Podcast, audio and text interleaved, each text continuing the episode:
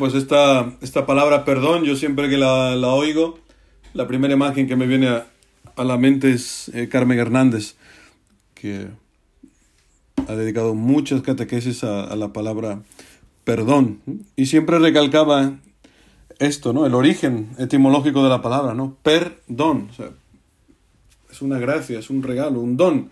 Es algo que no es gratuito.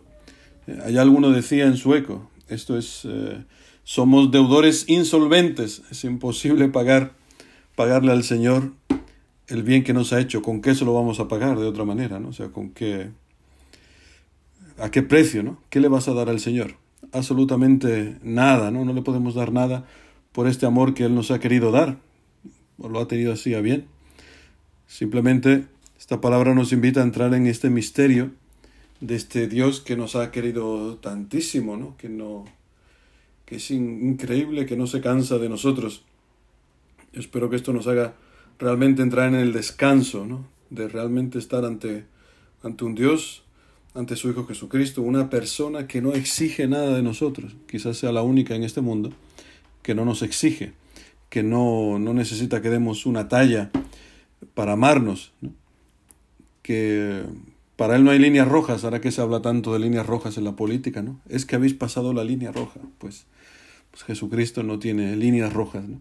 Es una cosa impresionante. Escuchábamos en la primera lectura ¿no? del profeta Nehemías, nos hablaba o nos hacía presente esta, ante el perdón de Dios, ante los pecados, esta búsqueda del perdón de Dios, rezar, pedírselo al Señor hay un doble movimiento en esta, en esta oración. La primera siempre empezar con el agradecimiento, como eh, presentándole al Señor eh, o recordándonos mejor a nosotros mismos lo que Dios ha hecho por nosotros, ¿no? por los dones.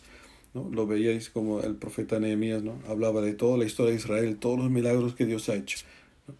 Y luego introduce la petición de perdón por los pecados de, del pueblo y por los suyos propios. Esto, esta forma de orar siempre ha estado presente en los santos y se repite en la, en la, en la escritura. También esto que escuchábamos del profeta Joel, de convertidos a mí de todo corazón. Esto hay un comentario bellísimo de San Jerónimo que dice que vuestra penitencia interior, ¿no? porque hay, hay también otro, otro doble movimiento, igual que hay un doble movimiento en la oración, ¿no? dar gracias y pedir perdón, hay un doble movimiento en este pedir perdón que es la, la, conversión y la penitencia interior. Pues dice San Jerónimo, esto que vuestra penitencia interior se manifieste por medio del ayuno, del llanto y de las lágrimas. Y así ayunando ahora seréis luego saciados. Llorando ahora podréis luego reír. Lamentándoos ahora seréis luego consolados. Os digo, así os digo, que no rasguéis vuestras vestiduras, sino vuestros corazones que están repletos de pecado, pues el corazón, a la manera de los odres, no se rompe nunca espontáneamente, sino que debe ser rasgado por la voluntad. También lo que decía creo que Carmen en la munición a esta lectura.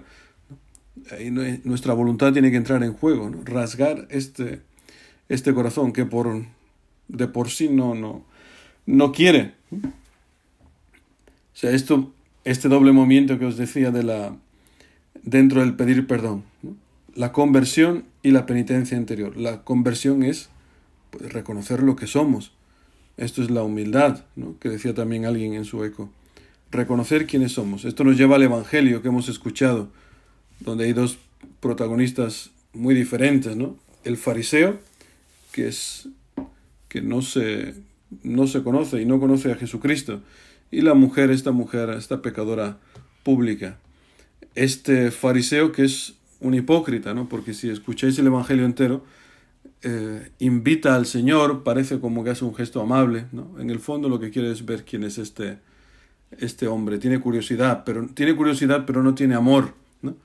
Y luego es un hipócrita porque piensa, si éste supiera qué clase de mujer lo está, lo está tocando, pues no se dejaría si este fuera un verdadero profeta. Y cuando el Señor lo llama, Simón, él dice, di maestro, así como, ¿no? O sea, eh, muestra su, su, hipocresía. En cambio, la mujer, pues humildemente, pues se muestra tal y como es, no tiene nada que ocultar. todo el mundo conoce que es una, una pecadora, ¿no? y no tiene, no tiene miedo ante, de ponerse ante el Señor. Dice San Jerónimo también, cuando, cuando pues hayáis rasgado de esta manera vuestro corazón, esto lo hace esta mujer, ¿no?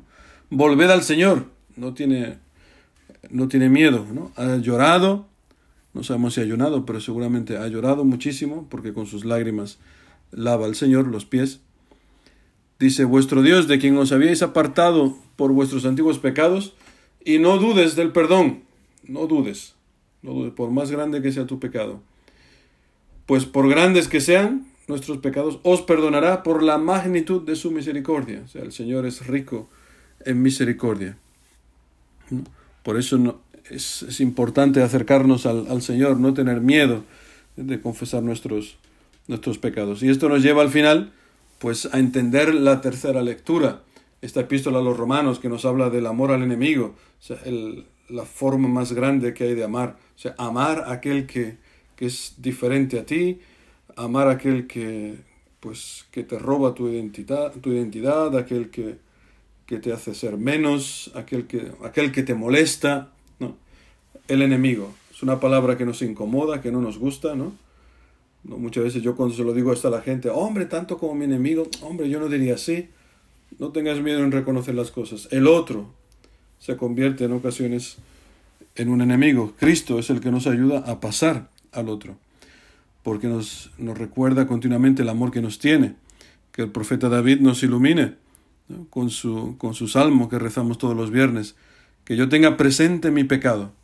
Si tú tienes presente siempre tu pecado, de dónde te ha sacado el Señor, cuál es tu historia, la misericordia que ha tenido contigo, que tú no deberías estar aquí, como tantas veces le, hemos escuchado a Kiko, yo debería estar en la cárcel, o como decía el Papa Francisco cuando visitó la cárcel de Roma, que les decía a los reclusos, yo debería estar aquí.